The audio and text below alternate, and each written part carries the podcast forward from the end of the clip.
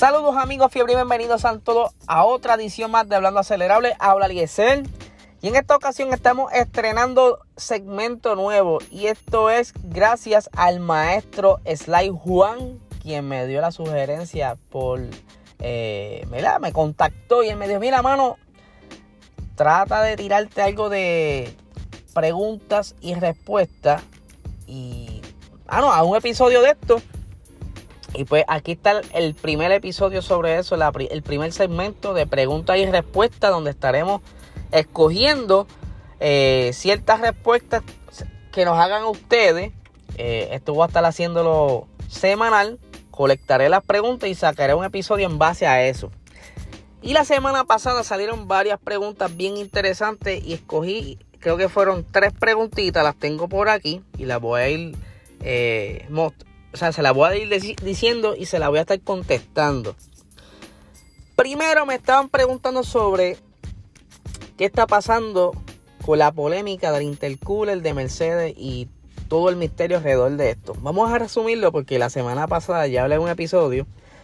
Y es que aparentemente Mercedes está eh, utilizando ciertos sensores o está jugando para enfriar más el motor del monoplaza. Esto, eh, al trabajar más frío, pues le da más potencia. Y aparentemente, pues ya Christian Horner y eh, Matías Binotto se dieron cuenta o están monitoreando esto y están presentando como que ciertas quejas, pero aún no han sido formal. Eh, al día de hoy estaba verificando y no hay caso abierto en la FIA. supuestamente Christian Horner iba a presentar una queja formal, pero al momento que estoy haciendo este episodio no hay queja formal alguna todavía, simplemente pues son como unas especulaciones que están haciendo entre ellos. Y pues hay unos reglamentos que rigen las temperaturas del motor donde se supone que trabajen a cierta temperatura ambiente y no pueden estar eh, por debajo de X temperatura. Ya pueden buscarlo eh, algo más detallado en el episodio que se llama El nuevo misterio del motor Mercedes aquí en nuestro podcast. Otra preguntita, y estuvo también bastante interesante, es, ¿piensas eh, que Pierre Gasly pueda manejar un Aston Martin? O sea, pueda manejar en Aston Martin algún futuro. Pues mira, Pierre Gasly ha demostrado que tiene talento. Obviamente cuando estuvo en el año 2019, esa primera, esa primera mitad de la temporada, en el asiento de Red Bull, pues al principio no le iba tan mal. Estaba terminando quinto, eh, sexto, una que otra vez creo que séptimo.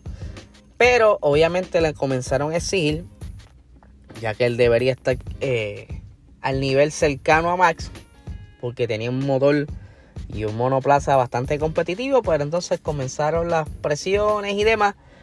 Y pues lamentablemente no pudo rendir y para el Gran Premio de Spa lo sacan, eh, lo bajan a Alfa Tauri, donde luego le va mucho mejor, no tenía esa presión, incluso llegó a tener su primer podio eh, cerca de las últimas carreras de la temporada en el Gran Premio de Brasil eh, obtuvo una segunda posición en ese gran premio, ganándole al siete veces campeón Lewis Hamilton, seis veces campeón en ese entonces, si no me equivoco.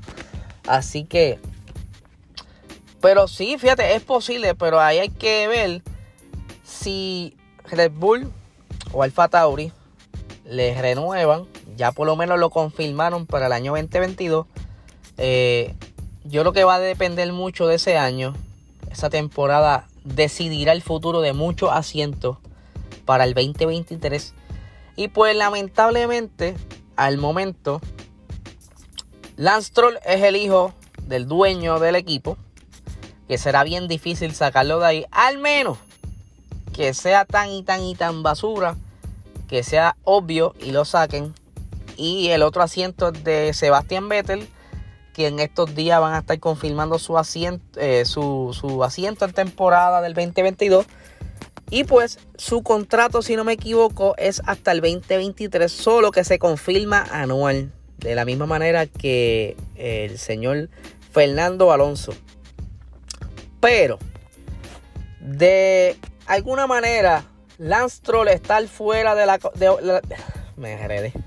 De alguna manera, Lance Troll estar fuera de esa ecuación se abre la puerta no tan solo para Pierre Gasly, sino para otros pilotos interesados, pero sí, entiendo que sería la mejor opción para Pierre Gasly, ya que eh, Aston Martin, yo le llevo diciendo, si de verdad eh, se logra organizar, y pues como estamos viendo hay tanta entrada de dinero al equipo de Aston Martin, comenzaron a construir lo que será su nueva sede, o sea, van a tener su propia fábrica de Fórmula 1 donde tendrán todos los empleados dedicados a, y estar enfocados en la Fórmula 1.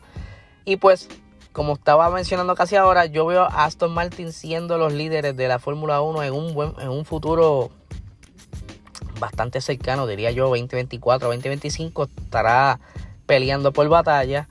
Eh, y quizás si Mercedes se disuelve, pues Aston Martin, para mí, estará quizá ocupando ese asiento, ese trono, como dicen. Al menos que Ferrari apriete de verdad, al igual que McLaren.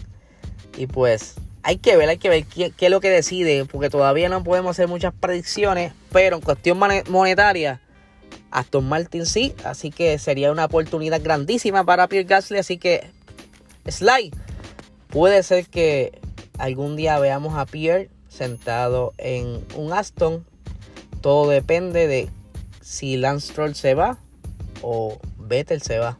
Cualquiera de los dos. Eh, y cuál la. Ok. Para finalizar, tengo por aquí otra preguntita. Ay, se me fue. Carro exótico en Puerto Rico. Bueno, lo que yo he visto por ahí y que muchas personas quizás no, no tienen conocimiento.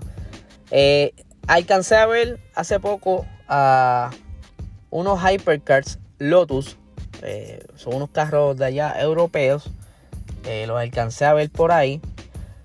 tengo un compañero que tiene un Leata, que esto es un carro clásico. No es muy común, es un carro que se fabricaron bien pocos.